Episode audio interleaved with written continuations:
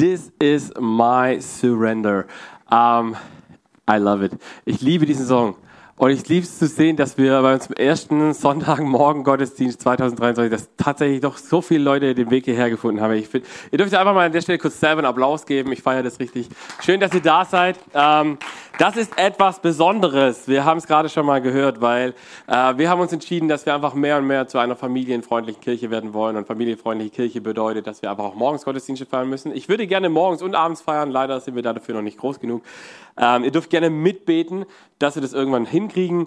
Und ich freue mich, weil äh, ich habe das Privileg, dass wir heute, äh, eigentlich habe ich gesagt, letzte Woche die Predigtserie wurde abgeschlossen. Wir haben uns aber überlegt, Gesundheit, ähm, dass wir doch nochmal ein Thema einbringen, weil ich weiß nicht, wer von euch war da, als äh, Peter da war. Ähm, ich liebe Peter, er einfach, ich, ich, ich mag diesen Mann. Dieser, der hat so viel zu erzählen und ähm, und das Coole ist, du kannst ihm auch ein Predigtthema geben und er predigt einfach was anderes. Ähm, deswegen war das lustig. Ich habe die Woche einen Anruf von Pastor David gekriegt, der gesagt hat, hey Sven, eigentlich sind ja eure drei äh, Themen für die Serie schon durch. Du hast also am Sonntag ein Open Topic. Und da sage ich, ja, da dein Dad ja quasi ein Open Topic gemacht hat, predige ich einfach die Predigt, die dein Vater hätte predigen dürfen. Und deswegen freue ich mich riesig, dass wir heute uns anschauen in dieser Serie Let's Pray, geöffnete Augen, äh, wo wir diese Jahresbibelvers uns anschauen, dieses, wo Hagar über Gott sagt, du bist der Gott, der mich sieht. Ähm, du bist der Gott, der weiß, wo ich herkomme und wo ich hingehe. Ähm, schauen wir uns heute an die Perspektive, dass wir geöffnete Augen brauchen, damit wir uns, dass ich mich in Gottes Augen sehen kann. Und ich glaube, das ist so wichtig, dass wir das lernen, weil ich weiß nicht genau, wie es bei dir ist, aber vielleicht kennst du das. Es gibt dieses Phänomen von Selbst- und Fremdwahrnehmung. Ähm, so, du machst was und du denkst in deiner Perspektive, das war total gut, und andere drumherum sehen das und denken sich so, oh, nein. Ähm, oder andersrum, du, äh, du denkst, dass es total schlecht war, was du performt hast, und andere Leute kommen und sagen, hey, nee, das war gar nicht so. Also ich merke das immer wieder, auch als Musiker und als, äh, äh als Worshipper. Ich habe ganz oft mit meinen Worshipern dieses Gespräch so, war das jetzt überhaupt gut genug? Ah, ich glaube, ich habe so schief gesungen. Und ich denke mir so, nein, hast du nicht. Don't judge yourself. Ähm, und das Krasse ist aber, dass wir ganz oft diesen, dass wir so einen ganz falschen Blick auf uns selber haben. Und deswegen ist es so wichtig, dass wir lernen, was ist Gottes Perspektive auf mich. Und das hat jetzt auch nichts mit Stolz oder sowas zu tun, dass wir sagen, oh, wir dürfen ja nicht stolz werden, ähm, sondern wir dürfen lernen, was, dass Gott gute Gedanken über jeden Einzelnen von uns hat und was er über uns denkt. Und deswegen habe ich mir gedacht, wir schauen uns heute einen wunderbaren Psalm an den Psalm 139. Vielleicht kennt den eine oder andere von euch. Ähm, es ist ein Psalm, den hat David geschrieben und er, er beschreibt eigentlich die Schönheit und die Allmacht und die Allgegenwärtigkeit Gottes und wie er, dieser Gott, der Himmel und Erde gemacht hat, einen Blick auf uns hat.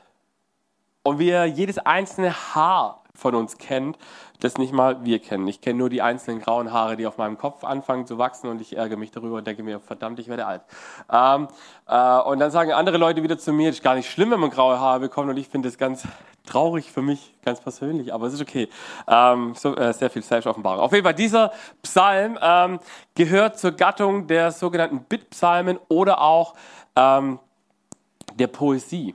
Und diese Poesie spielt mit Bildern. Das heißt, wenn du diesen Psalm liest in deiner Bibel, sagen dir vielleicht manche Ausdrücke, die David benutzt, sagen dir vielleicht nicht gleich was. Das ist nicht sofort ein Bild. Aber wir dürfen nicht vergessen, das Hebräische, in dem das ursprünglich geschrieben wurde, ist eine ganz krasse Bildsprache gewesen. Das heißt, ähm, kleines Beispiel, Psalm 23. Äh, wenn der Hebräer das liest, dann hat er bei dem Hirten, der sagt, er weidet mich auf, also er führt mich auf rechte Straße und er bringt mich zu, diesem, zu dieser grünen Wiese. Ähm, da schwingt beim Hebräer zum Beispiel ein Bild mit, dass, äh, ich weiß nicht, ob du das wusstest, dass Kamele zum Beispiel, die würden laufen, bis sie tot umfallen, weil sie dieses Müdigkeitsding spüren. Und dann ist es die Aufgabe des Kameltreibers, tatsächlich mit einem Stock zu kommen und auf die Füße zu schlagen von diesem Kamel, dass die äh, sich hinsetzen und ausruhen. Und das ist das, was beim Hebräer zum Beispiel mitschwingt, wenn es heißt, dass Gott uns zur Ruhe führt. So, wir haben manchmal das Gefühl, so wenn Gott uns so einen gefühlten Knüppel zwischen die Beine wirft, wir denken, boah Gott, wie kannst du nur, ey, das ist doch nicht okay. Und Gott sagt, wenn ich es nicht tun würde, du würdest laufen, bis du tot umfällst. Und das, ist so, das sind so Bilder, die schwingen da mit. Und deswegen schauen wir uns diesen Psalm heute an, weil das sind so viele schöne Dinge drin, die, äh, die David äh, über Gott schreibt, die, die, Gott über uns ausspricht. Ähm, und deswegen ist ganz wichtig, dass wir, äh, dürft ihr auch nicht vergessen, Psalmen sind ja auch eigentlich gesungene Gebete. Also wenn du in einer Bibel, in der englischen Bibel ist es tatsächlich gar nicht so krass drin, aber in den deutschen Bibeln, da steht dann ganz oft so, für den Chorleiter und zu spielen mit Zither und Harfe oder Pauken und Trompeten oder keine Ahnung was. Ähm, und, und das ist auch das, wo ganz, äh, ganz spannenderweise, kurzer Side-Fact über Bibeln, ähm, die, äh, die Verszählung sich auch manchmal verändert, weil im Deutschen ist der erste Vers quasi immer diese Einleitung so von David für den, was weiß ich was, Chorleiter. Und im Englischen steht es halt nicht und dann ist halt der Vers 1 ist meistens der deutsche Vers 2 schon. Also falls ihr euch mal wundert, warum ein Bibelvers falsch angegeben ist, ist meistens liegt es äh, daran. Auf jeden Fall hat diese Poesie natürlich immer wie echte Poesie, oder was heißt echte Poesie, äh, die Poesie, die wir es vielleicht so kennen, äh, immer dieses Ziel, dass es bei uns auch auf einer emotionalen Ebene etwas anspricht und dass wir sagen, dass wir das, was wir hören und lesen, nicht nur mit dem Kopf wahrnehmen, sondern dass wir es auch merken, dass es auf einer anderen Ebene auch zu uns kommt. Und deswegen habe ich mir gedacht, ich habe mir drei Punkte rausgepickt aus diesem Psalm und der erste Punkt ist, Gott kennt dich besser als du selbst. Gott kennt dich besser als du selbst. Und das ist ein Gedanke, der je nachdem, wie du gerade in deiner Beziehung zu Gott stehst, ob du Gott kennst und eine tiefe Beziehung zu ihm hast, ob du ihn kennst und keine Beziehung zu ihm hast, die tief ist oder überhaupt nicht vorhanden ist, oder ob du ihn gar nicht kennst, das kann jetzt unterschiedliche Reaktionen bei dir auslösen. Den einen ermutigt es, weil er, weil er weiß, okay, wow, Gott kennt mich besser, wie ich mich kenne. Den anderen erschreckt es oder beängstigt es vielleicht auch ein Stück weit, wenn du denkst, okay, wow, Gott kennt mich besser, wie ich mich kenne. Verrückt. Aber David, der auch in der Bibel als Mann nach dem Herzen Gottes bezeichnet wird, und ihr müsst euch überlegen, ich finde es immer wieder spannend, äh, wenn ihr die Geschichte von David kennt. Also David hat jetzt ganz viele Dinge gemacht, wo ich persönlich heute sagen würde, jo, weiß ich nicht, ob, man, ob das so, so ein göttlicher Lifestyle ist. Also im Krieg Menschen umbringen, oder dann auch im 1 zu 1 Menschen Steine an den Kopf schmeißen oder Riesen. Ähm, oder gegen Bären und Löwen kämpfen, das kann ich mir nur vorstellen, dass man da sagen könnte, okay, das ist cool und das ist irgendwie so ein bisschen so was Männliches. Ähm, äh Aber David war auch einer, der, äh, der in manchen Situationen richtige schlechte Entscheidungen getroffen hat. Wie zum Beispiel einer meiner Lieblingstexte, ähm, der steht in 2 Samuel, nee, 1. Samuel, 2 Samuel 16, ähm, wo die Geschichte von David und Bathseba. Und ihr müsst euch vorstellen, die Geschichte fängt mit folgendem Satz an. Zu der Zeit, als alle in der, äh, am Feld waren und in der Schlacht waren, war David als einziger zu Hause geblieben. Das ist der Ausgangspunkt für die, für die weirdeste Story um David. Weil er ist allein zu Hause. Es war zu diesem Zeitpunkt war es wichtig, dass, äh, oder war es eigentlich immer so in dieser Zeit, dass die Könige quasi auch mit am Feld waren und, die, und ihre Krieger angefeuert haben oder selber in der ersten Reihe standen. Und, und dieser David ist allein zu Hause. Es sind quasi nur noch die Frauen und Kinder äh, im, im, im, Königreich geblieben. Und dann sieht er da Bathseba und dann fängt er an, sie zu begehren und über verrückte Moves äh, am Ende ihren Mann umbringen zu lassen, weil er ihn wieder an die Front schickt, weil sein Plan nicht aufgeht. Und am Schluss heißt es über Gott, äh, sagt Gott über ihn, er ist ein Mann nach meinem Herzen. Das finde ich so krass. Aber die, die, Geschichte hört ja da nicht auf. Also er ist ein Mann nach dem Herzen Gottes, weil er auch immer wieder umkehrt. Und das ist so wichtig und da werden wir nachher auch nochmal dazu kommen. Wir steigen mal ein mit Psalm 139, die ersten paar Verse. Herr, Du hast mich erforscht und kennst mich ganz genau. Wenn ich mich setze oder aufstehe, du weißt es, meine Absichten erkennst du schon im Voraus. Ob ich gehe oder liege, du siehst es. Mit all meinen Wegen bist du vertraut, ja, noch ehe mir ein Wort über die Lippen kommt, weißt du es schon genau, Herr. Von allen Seiten umschließt du mich und legst, mir, legst auf mich deine Hand. Eine, ein unfassbares Wunder ist diese Erkenntnis für mich. Zu hoch als dass ich sie je begreifen könnte.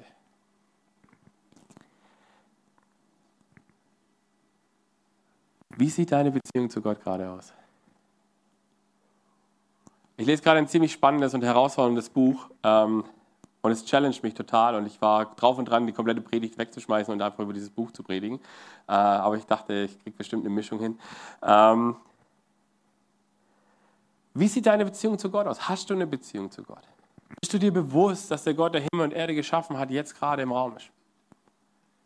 Bist du mit dieser Erwartung heute in diesen Gottesdienst gekommen, zu sagen, ich möchte dem lebendigen Gott begegnen?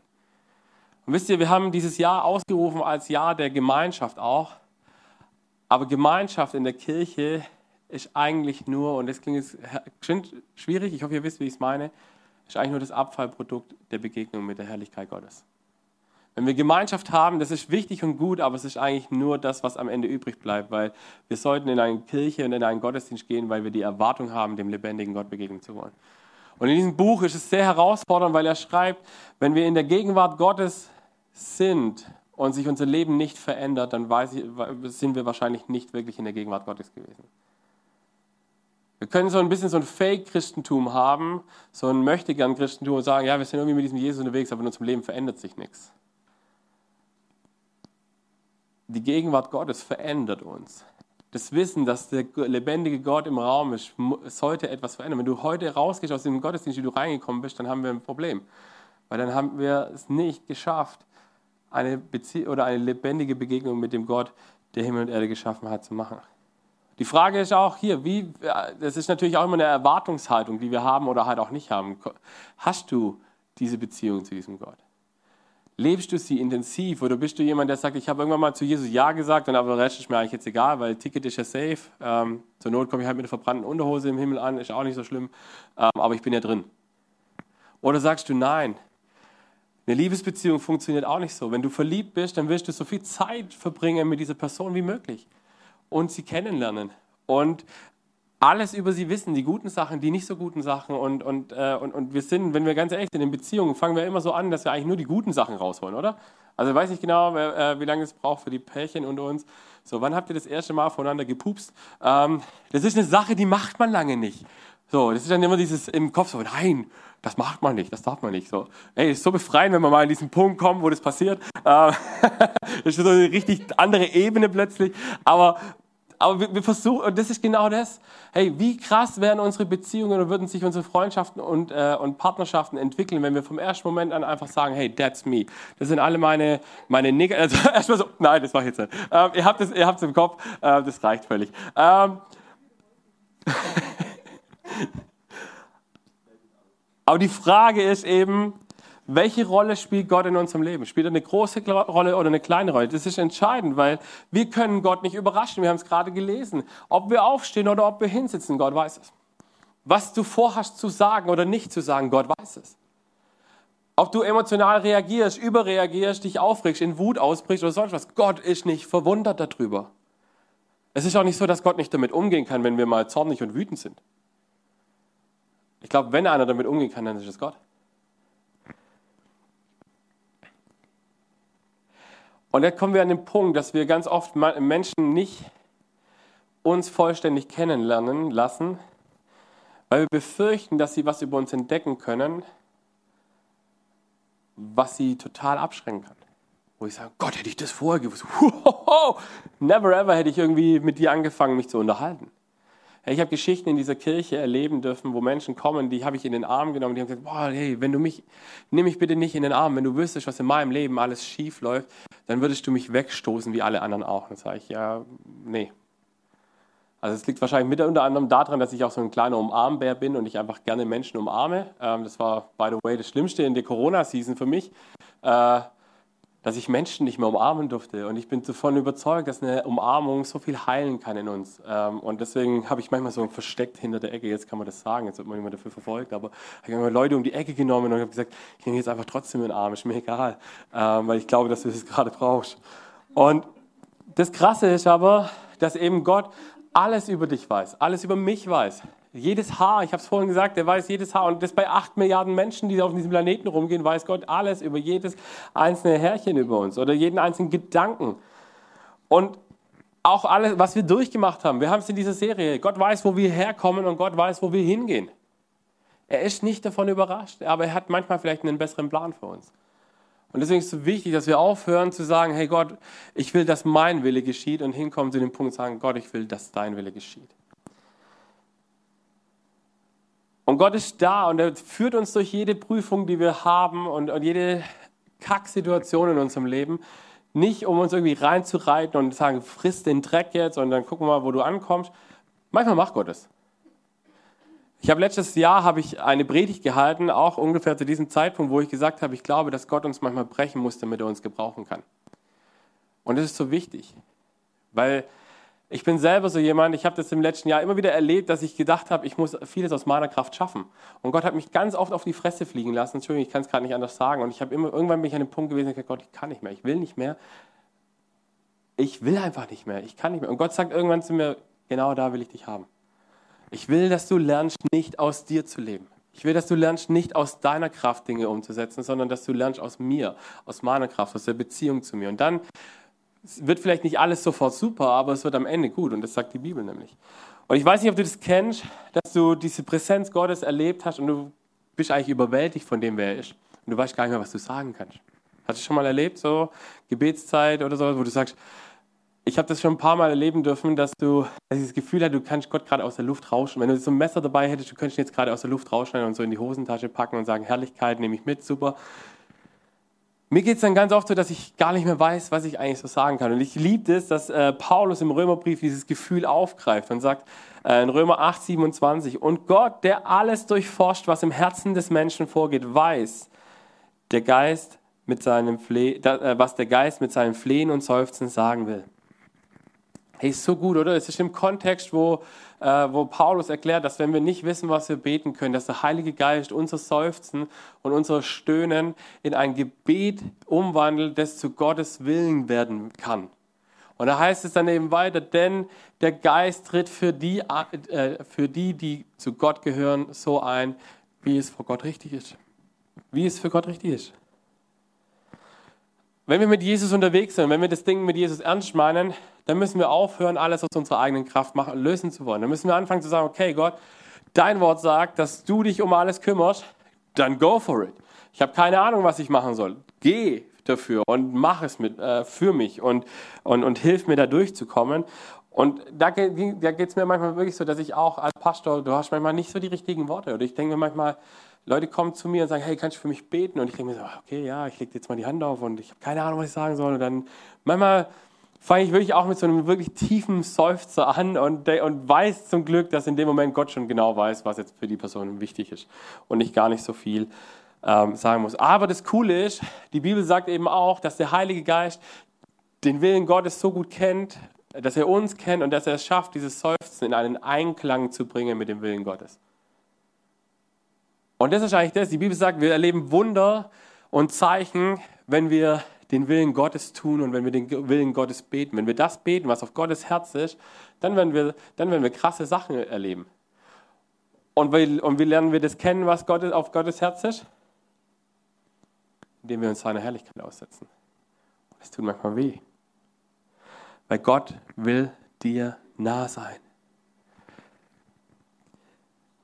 Hast du manchmal das Gefühl, dass sich Gott mega weit weg anfühlt? So, dass du denkst, okay, Gott ist gerade überall, aber nicht hier, nicht bei mir, nicht da, wo ich, das, äh, wo ich gerade bin.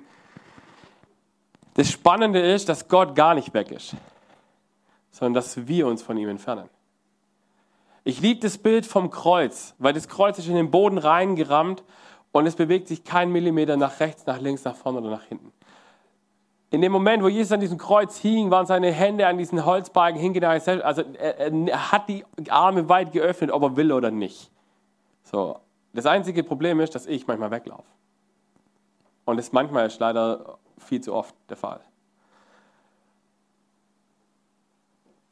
Wir bringen Distanz zwischen uns und Gott. Und Gott ist der liebende Vater, der da steht und sagt, ich will Zeit mit dir verbringen, ich will deine Nähe spüren, ich will mit dir zusammen sein. Und jetzt kommt aber ein Punkt rein, der ganz, ganz spannend ist, weil die Herrlichkeit Gottes ist herrlich. Und unser Wesen ganz oft nicht. Und wisst ihr, was passiert ganz am Anfang von der Bibel, als, als der Sündenfall passiert? Gott kommt in den Garten rein. Ich liebe diesen Vers, was heißt, im Abend, am, am Abend geht Gott spazieren durch den Garten und er sucht nach Adam und Eva. So, Gott ist da. Gott ist da, wo er immer ist. Weil es klingt für mich so, als ob das eine Routine bei Gott war, dass er regelmäßig am Abend durch diesen Garten gegangen ist. Und wer war weg? Adam und Eva. Warum? Weil sie es geschafft haben, Distanz zwischen sich und Gott zu bringen. Durch Dinge, die sie gemacht haben. Und wisst ihr, unsere sündige Natur, die wir irgendwie in uns drin haben und die immer wieder durchkommt. Selbst wenn wir mit Jesus unterwegs sind, heißt es, wir sind zwar jetzt eine neue Schöpfung, aber wir haben diesen Kampf in uns drin zwischen diesem Alten und dem Neuen und immer wieder mal kommt das Alte auch durch. Das Schöne ist, je länger wir diese, uns dieser Präsenz Gottes aussetzen, desto mehr und mehr wird diese, diese dunkle Seite hoffentlich kleiner. Und natürlich kommt die ab und zu mal durch und stupft so durch und macht auch mal was, aber es ist ein Unterschied, ob ich jetzt mal auf die Schnauze fliege oder ob ich sage, ich entscheide mich bewusst, weil ein Leben steht, der, der sagt, ich, äh, ich brauche Gott nicht in meinem Leben. Und das ist das, was ich vorhin meinte, wenn ich sage, wenn wir die Herrlichkeit Gottes in unserem Leben erleben, dann verändern sich Dinge. Dann kann ich nicht sagen, keine Ahnung, nehmen wir mal ein paar Beispiele. Äh, dann, wenn ich sage, ich habe diese Gegenwart Gottes erlebt, dann, dann kann ich nicht anfangen zu sagen, ja, es ist immer noch okay, Pornos zu gucken. So, da muss ich sagen, da muss ich mindestens ein schlechtes Gewissen irgendwann entwickeln dahin und sagen, ich will das eigentlich nicht und trotzdem passiert mir das vielleicht ab und zu. Aber ich kann nicht sagen, naja, ich habe Jesus in meinem Leben, egal. So, ich habe es vorhin im Team gesagt, ein Beispiel. Stell dir vor, dein Arbeitskollege sitzt im Raum. Würdest du alles tun, was du manchmal machst, wenn du alleine bist? Würdest du all das tun, was du tust, wenn du alleine bist? Wenn einfach nur ein Arbeitskollege, zu dem du vielleicht maximal diese Ebene von, es ist halt ein Kollege, ich mag den eigentlich normalerweise noch nicht mal vielleicht unbedingt so arg, aber er ist halt im gleichen Raum. Wie viel mehr Wertschätzung geben wir dieser Person oder diesen Personen als dem lebendigen Gott? Ich glaube, dass der Schlüssel zu Gottes Nähe tatsächlich Ehrfurcht ist und wieder ganz neu zu Gott zu kommen und zu sagen, ich will, und das heißt nicht Angst haben, also Angst und Gott funktioniert nicht.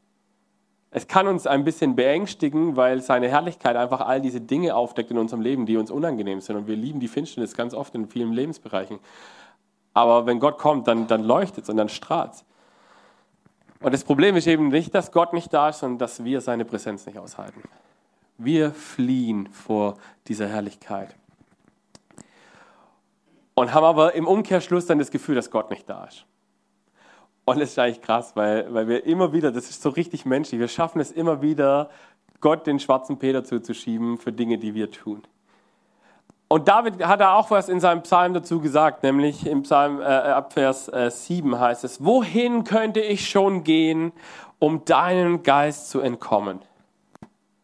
Wohin fliehen, um deinem Blick zu entgehen? Wenn ich zum Himmel emporstiege, so wärst du dort und würde ich im Totenreich mein Lager aufschlagen, dort wärst du auch. Hätte ich Flügel und könnte wie die Morgenröte, mich wie die Morgenröte niederlassen am äußersten Ende des Meeres, so würde auch meine, deine Hand mich leiten. Ja, deine rechte Hand würde mich halten. Hey, wie krass ist das? Das ist, eine, das ist eine, diese Dimension von Gott, er ist immer und überall. Und Gottes Hand ist immer offen und sagt, ich will dir helfen. Ich will nicht draufhauen, um, äh, ich will nicht draufhauen. Und ich glaube, die, die Eltern im Raum hier, die wissen, was ich meine, dass du als, als, als Elternteil manchmal Dinge verbieten musst oder sagen musst, die sind nicht gut und, du, und deine Kinder hassen dich dafür. Aber ich sag's euch, ich habe mit Mitte 20 ungefähr festgestellt, dass manche Dinge, wo meine Eltern zu mir gesagt haben, die sind nicht okay gewesen, äh, nicht gut, dass du sie machst, hab, kann ich heute dankbar sagen, danke, dass ihr mich nicht alles habt machen lassen, was ich wollte. Ähm, wir können nirgends auf diesem Planeten sein, wo Gott nicht ist. Es gibt keinen Ort. Wir können uns vor Gott nicht so verstecken. Und ich glaube auch, dass Adam und Eva sich nicht wirklich verstecken konnten vor Gott, sondern dass Gott so, wie das eben auch Erwachsene machen, wenn sie mit kleinen Kindern Verstecken spielen, dass sie so, hm, wo ist der jetzt? Ich habe gar keine Ahnung. Hm, ich guck mal, wo in dem Raum, ich habe dich zwar schon gesehen, aber ich guck mal wo ganz anders, ob du da bist. So, und ich glaube, dass Gott ganz genau weiß, wo wir sind. Und deswegen ist es so wichtig, dass wir wissen, welchen Blick Gott auf mich hat, auf jeden Einzelnen von uns. Weil wenn ich weiß, dass Gott einen liebevollen Blick auf mich hat, dann, ist, dann macht mir das keine Angst. Das kann mir natürlich Angst machen. Wenn du keine Beziehung zu Gott hast, dann hört sich das richtig, richtig tragisch an, dass Gott überall da ist, wo du auch bist. So. So, oh mein Gott, Jesus ist da, du bist da und Jesus ist auch da. So. Ihr müsst euch vorstellen, das ist so, der, der wächst wie so ein Pilz aus dem Boden. Und du denkst so, oh, was ist hier los? Wenn ich aber Jesus liebe und wenn ich sage, ich habe gerne Zeit mit ihm, dann ist es eine Freude, dann ist es was Tröstendes. Dann kannst du in deinem Loch sein, dann kannst du Dinge machen, wo du genau weißt, Gott findet die nicht so cool. Und du musst nicht Angst haben vor Gott, sondern du darfst sagen, ich habe Mist gebaut. Und ich danke dir, dass ich in deine liebenden Arme kommen darf und dass ich mich gesund lieben lassen darf von dir, Jesus. Und deswegen ist es so wichtig, Gottes Gedanken sind wichtig für mein Leben.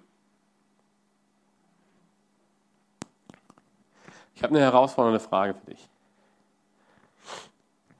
Wie denkst du über dich?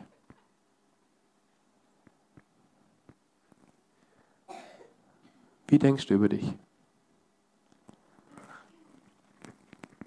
In Jesaja 55, Vers 8 lesen wir, er sagt, das ist Gott, meine Gedanken sind nicht eure Gedanken und meine Wege sind nicht eure Wege. Das sagt Gott, der dich und mich geschaffen hat. Ich habe andere Gedanken über dich, über dein Leben, über den Weg, wo du gehst. Und sie sind wahrscheinlich in 100% der Fälle immer die besseren, immer besser wie meine. Und vielleicht kennst du das, äh, das hat wahrscheinlich jeder von uns schon mal gemacht, dass wir uns mit jemand anderem verglichen haben. Und das ist ziemlich zerstörerisch, wenn wir das tun. Weil jeder von uns hat ein völlig eigenes Setting an Leben bekommen von Gott. Du hast ein ganz individuelles Skill-Setting. Du, also du kannst Dinge, die vielleicht nur du kannst. Du, kannst, du, du hast eine Persönlichkeit, die nur du hast. Du hast äh, Fähigkeiten und Geistesgaben, wenn du mit Jesus unterwegs bist, die nur du hast. Oder die Jesus mit dir gebrauchen möchte.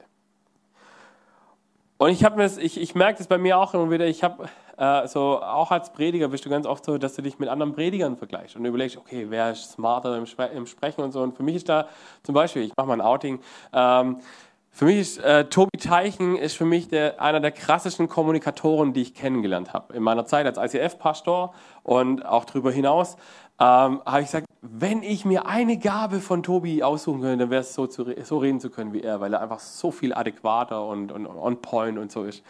Und, und ich ganz oft dann angefangen habe, mich mit ihm zu vergleichen und zu merken, okay, ich scheitere ständig daran, weil ich bin halt auch nicht Tobi. Ich bin halt das Sven und das Sven redet ein bisschen anders wie der Tobi und das ist auch okay. Weil was passiert, wenn wir uns mit anderen vergleichen? Maximal schafft es Frust, Verletzung,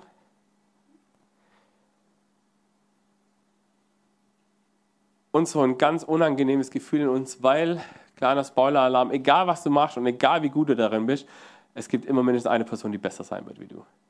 Egal wie gut ich Gitarre spiele und singe, es wird immer jemanden geben, der es besser kann wie ich. Ähm, das kann mich motivieren zu sagen, ich, äh, ich werde besser. Aber während ich besser werde, wird die andere Person wahrscheinlich auch besser. Also äh, haben wir immer diesen Schritt, wo ich denke so, okay, da ist immer diese Lücke und das kann dich irgendwann kann ich das hart frustrieren.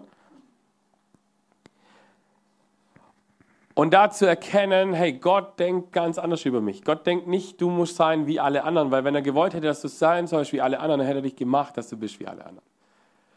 Und, und das ist so wichtig, weil wir lesen in dem, äh, wieder im Psalm 139, Vers 13 und 14. Du bist es ja auch, der meinen Körper und meine Seele erschaffen hat. Kunstvoll hast du mich gebildet im Leib meiner Mutter. Ich danke dir dafür, dass ich so wunderbar erschaffen bin. Es erfüllt mich mit Ehrfurcht. Ja, das habe ich erkannt. Deine Werke sind wunderbar. Es erfüllt mich mit Ehrfurcht. Hey, wir haben ganz oft äh, diesen, diesen Optimierungsdrang in unserer Gesellschaft. Ähm, und wir stehen hier und dann müssen wir gucken, wir müssen, wir müssen irgendwie, keine Ahnung, äh, unbedingt abnehmen, weil man ist nur hübsch, wenn man schlank ist. Wir müssen unbedingt, äh, keine Ahnung, viel, viel Sport machen, weil man ist ja nur hübsch, wenn man schlank ist. So, ist, am Schluss kommt immer die gleiche Scheiße dabei raus. So, wir haben immer dieses, ich bin nur, wenn ich dieses Ideal erfülle, dann mögen mich Menschen. Wenn ich das mache, dann das. Und, ähm, und ich glaube, es ist ganz wichtig, und, und ich sage euch das ganz ehrlich, äh, ich habe bis letztes Jahr habe ich, was Sport und sowas angeht, habe ich immer gedacht, ja, dürfen andere gern machen. Gott liebt jeden Quadratzentimeter mir und je dicker ich bin, desto besser ist es, weil er hat ja mehr Fläche an mir zu lieben. Ähm, so habe ich mir das schön geredet, habe aber gemerkt, es ist gar nicht gesund. So, und, und wir dürfen ja auch nicht vergessen, die Bibel sagt, wir sind der Tempel des Heiligen Geistes. Das heißt, wir dürfen uns um unseren Tempel schon auch kümmern. So, also wir müssen den nicht einfach nur vor sich hin verrotten lassen, sondern wir dürfen schon ein bisschen was machen. Aber die Frage ist, warum? Mache ich es in der Motivation, dass ich sage, ich möchte gesünder sein Oder mache ich es aus der Motivation, weil ich sage, ich muss in ein Ideal passen, das äh, ungesund ist eigentlich am Ende des Tages wieder. Wenn wir uns das bewusst machen, Gott kommt auf diesem, äh, hat uns, jeden einzelnen von uns im Leibe der Mutter geschaffen und gemacht und erdacht. Lange bevor hier eine Eizelle auf eine, äh, auf eine Spermie getroffen hat, hat er schon gewusst, wie du am Ende des Tages aussehen sollst. Hey, das sollte uns mit Ehrfurcht erfüllen. Und wenn wir anfangen, diesen Optimierungsding uns optimieren zu wollen, weil wir in ein Ideal passen müssen, was passiert dann? Dann treten wir Gott mit Füßen. Dann erweisen wir ihm keine Ehrfurcht, keinen Respekt. Dann sind wir nicht an, dem Punkt, wo wir, sagen, wo wir sagen können, hey Gott, ich gebe dir alle Ehre, weil ich bin ja so gut, wie ich bin. Und weißt du, Gottes Charakter geht in der Schöpfung eines jeden Menschen hinein. Wenn du dich wertvoll, äh, wertlos fühlst, Entschuldigung, oder sogar beginnst, dich selber zu hassen, dann kannst du Gott einladen zu sagen, ändere mein Mindset, ändere mein Denken, fang an, mir zu helfen, dass ich anders über mich denke. Weil wenn wir uns anfangen, wenn wir uns wertlos fühlen und wenn wir anfangen, uns selber auch ein Stück weit zu hassen, dann treten wir Gottes, Gott eigentlich mit Füßen, weil er hat uns genauso gemacht und gedacht, wie wir sind. Und ich finde es so faszinierend, äh, die Anatomie des Menschen auch so ein bisschen da reinzugucken, weil in dem Moment der Zeugung ist einfach alles schon festgelegt. Und ich habe mal so ein paar Zahlen rausgesucht. Aus diesem, in diesem Moment, wo, äh, wo, wo hier dieser Zeugungsakt passiert, passiert Folgendes. Das ist schon hineingelegt, dass ungefähr 60 Billionen Zellen sich eines Tages entwickeln werden daraus. Dazu kommen 150.000 Kilometer an Nervenbahnen. Alles in unserem Körper. 100.000 Kilometer Adern. Ich frage mich immer, wer das mal gemessen hat, weil das muss doch bestimmt ziemlich eklig gewesen sein, das auszumessen, aber hey, who knows. Und, und das ist ganz spannend, ähm, das verändert sich tatsächlich zwischen, dem, äh, zwischen der Geburt und bis man dann erwachsen wird. Babys kommen mit oh, circa 300 bis 350 Knochen auf die Welt und die wachsen dann mit der Zeit zusammen und sind dann am Schluss, glaube ich, ich weiß gar nicht, was aktuell ist, irgendwas um 200 220 oder sowas. Weiß nicht, der Physiotherapeut auch gerade da. Was sage ich? Ich sage äh, sag ich gerade richtige Dinge? Super. Ähm, schon mal gut, wenn du plötzlich jemand vom Fach da hast und denkst, oh Gott, was sage ich jetzt wieder? Ähm, ich, ich, kann euch die Quelle nennen, wo ich das raus habe. Nein, es ist nicht Wikipedia, es ist ein theologischer Kommentar gewesen. Also von daher, ähm, Wikipedia nimmt man nicht, um wissenschaftlich zu arbeiten. Ähm, wir gehen weiter in diesen Vers. Äh, wir gehen weiter in Vers äh, 17 und 18. Da schreibt David folgendes. Wie kostbar sind für mich deine Gedanken, oh Gott. Es sind unbegreiflich viele. Wollte ich sie zählen, so wären sie zahlreicher als alle Sandkörner dieser Welt. Und wenn ich schlafe und schlafe ich ein und erwache, so bin ich immer noch bei dir. Stell dir das mal vor, wie viel Sand es auf diesem Planeten gibt. Und Gott hat gute Gedanken mehr als alle Sandkörner auf, auf dieser Welt über jeden einzelnen von uns. Also wenn mich das nicht auf die Knie bringt vor dem, vor dem lebendigen Gott, dann weiß ich auch nicht mehr, was, was passieren muss, dass ich Ehrfurcht vor Gott bekomme. Und dass ich anfange, mich selber wertzuschätzen, indem ich anfange zu denken über mich, wie Gott über mich denkt. Und es sprengt leider den Zeitrahmen, dass ich jetzt mal irgendwie so eine Liste von Bibelversen aufzähle, wo, wo Gott genau das beschreibt, wie er über uns denkt. Ähm, aber es gibt so vieles. Und ich glaube, es gibt einen Bereich in unserem Leben, da fällt es uns ganz arg schwer, Gottes Gedanken zuzulassen. Nicht nur zuzulassen, sondern ihm auch zuhören zu wollen. Und das ist nämlich der Bereich, wo wir aus Gottes Sicht Veränderungspotenzial haben. Und Achtung, bittere Pille, das haben wir alle. Der Punkt ist, und hier kommen wir an einen ganz, ganz, ganz, ganz wichtigen Punkt von diesem Psalm. Ich überspringe ein paar Verse, in denen es darum geht, dass David sagt, dass David sich in Rage betet eigentlich und sagt, wie kann es sein, dass es Menschen gibt, die dich hassen und ich will diese Menschen auch hassen. Ich möchte sie am liebsten umbringen, weil sie meinen Gott nicht lieben.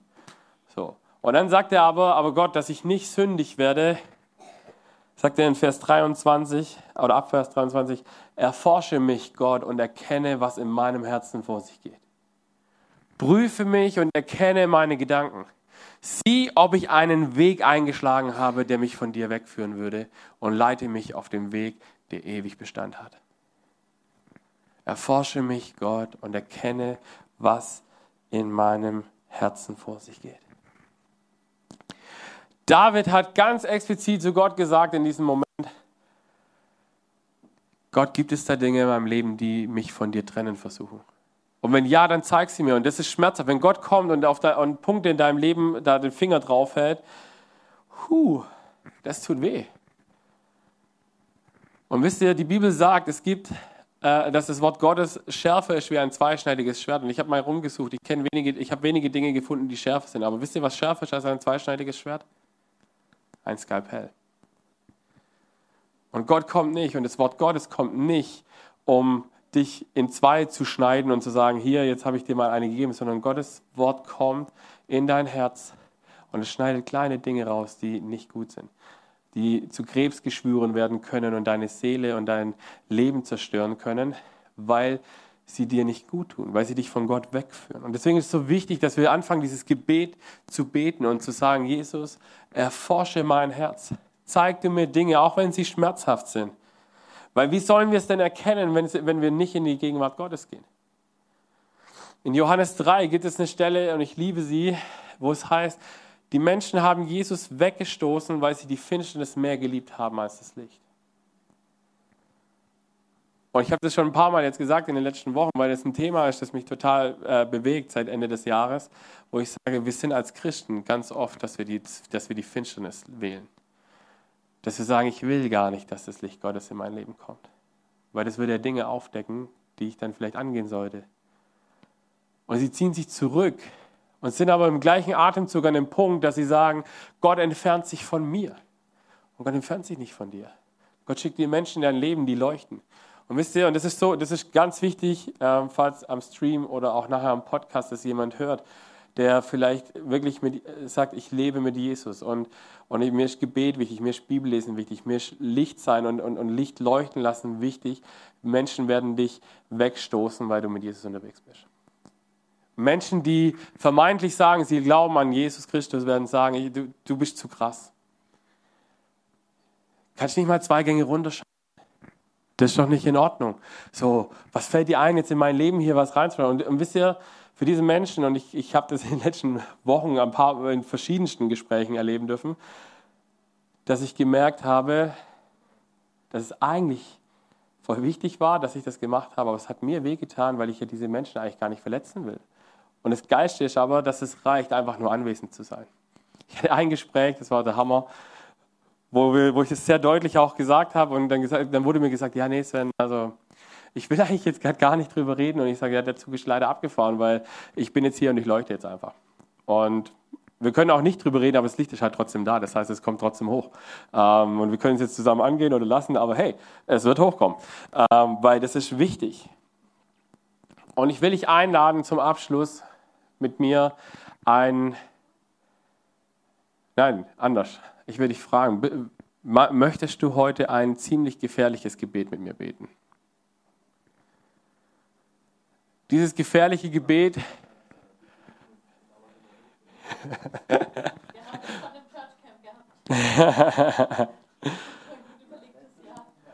Dieses gefährliche Gebet werde ich nachher, wir werden jetzt gleich, genau, die Band darf sich auch ready machen.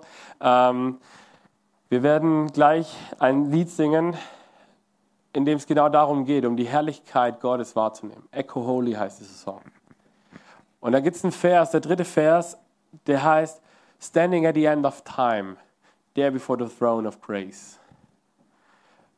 Und wir haben als Church tatsächlich, wir müssen den endlich mal aufnehmen. Äh, wir haben nämlich eine, die offizielle deutsche Übersetzung zu diesem Lied gemacht und haben sie hier aber, glaube ich, noch nie gespielt.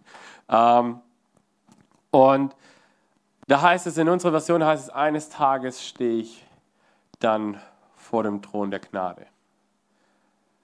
Und wisst ihr, wenn wir dort stehen wollen, dann müssen wir anfangen, immer wieder mal folgendes Gebet zu sprechen. Und das werden wir nachher gemeinsam beten. Und du darfst mitbeten oder darfst auch lassen, aber ich empfehle dir, das ist ein wichtiges Gebet. Gott, erforsche mein Herz, meine Motive und alles, was ich tue. Und ich gebe dir das Recht, mir deine Gedanken zu sagen, damit ich auf dem Weg wandle, der ewigen Bestand hat. Dieses Gebet hört sich im ersten Moment gar nicht so krass an. Aber wenn wir Gottes Recht zusprechen, dass er in unser Leben sprechen darf, dann werden sich Dinge verändern. Und, und ich sage euch eins, ich kann es euch eins versprechen, das, das tut weh. Das wird Schmerzen in uns auslösen. Und wisst ihr, Schmerzen sind gut. Warum? Es gibt eine Krankheit, ich weiß leider den Namen nicht, aber da fühlt man keine Schmerzen. Ähm, das ist, glaube ich, richtig, richtig unangenehm, wenn du das nicht hast, weil dein Körper, Gott hat was in uns hineingelegt mit Schmerz, wo er uns auf Dinge aufmerksam machen möchte. Wenn du keine Schmerzen hast, dann, also ich bin so ein Typ, wenn ich, also ich muss schon richtig derbe Schmerzen haben, dass ich zum Arzt gehe, sonst gehe ich grundsätzlich nicht zum Arzt, äh, wenn ich nicht muss. Aber genau deswegen für so Typen wie mich, die da ein bisschen dumm sind, ähm, hat Gott dieses Schmerzding eingebaut. Und es gibt und es wird, Gott wird dir Punkte zeigen in deinem Leben, wenn du dieses Gebet betest, wo er dir wo, wo es sehr schmerzhaft werden kann, aber das ist gut, weil wenn wir nicht wissen, wo es weh tut, dann haben wir ein Problem, weil dann, wird, dann, dann werden wir es nicht angehen und dann wird uns das eines Tages töten. Eine Krankheit wie Krebs zum Beispiel wird uns physisch dann töten. Lebensstile, die nicht im, im, im Reich Gottes Platz haben, die nicht in der Präsenz Gottes Platz haben, die werden uns geistlich töten und das ist der viel schlimmere Tod. Und deswegen ist es so wichtig, dass wir diesen Mut aufbringen wie David und sagen, Erforsch mein Herz. Zeig mir Dinge, die nicht gut sind. Zeig mir Dinge, die nicht gesund sind, damit wir sie gemeinsam angehen können. Und es geht nicht darum, dass Gott dann sagt, okay, hier, ich habe es dir gezeigt und ab jetzt musst du deinen Scheiß alleine machen, sondern zu sagen, okay, Gott, und ich kann es nicht allein. Ich brauche dich, damit es funktioniert. Ich brauche Menschen in meinem Leben, damit es funktioniert. Weil in der Herrlichkeit Gottes können wir es nur aushalten, wenn wir bereit sind, dass Gott unser Herz und unsere Gedanken erforscht. Und wenn du dich nach mehr Gegenwart Gottes, nach mehr von seinem Blick auf dich wünschst, eine intimere Beziehung, dann lade ich dich ein, dieses Gebet nachher mit mir zu beten. Amen. Amen.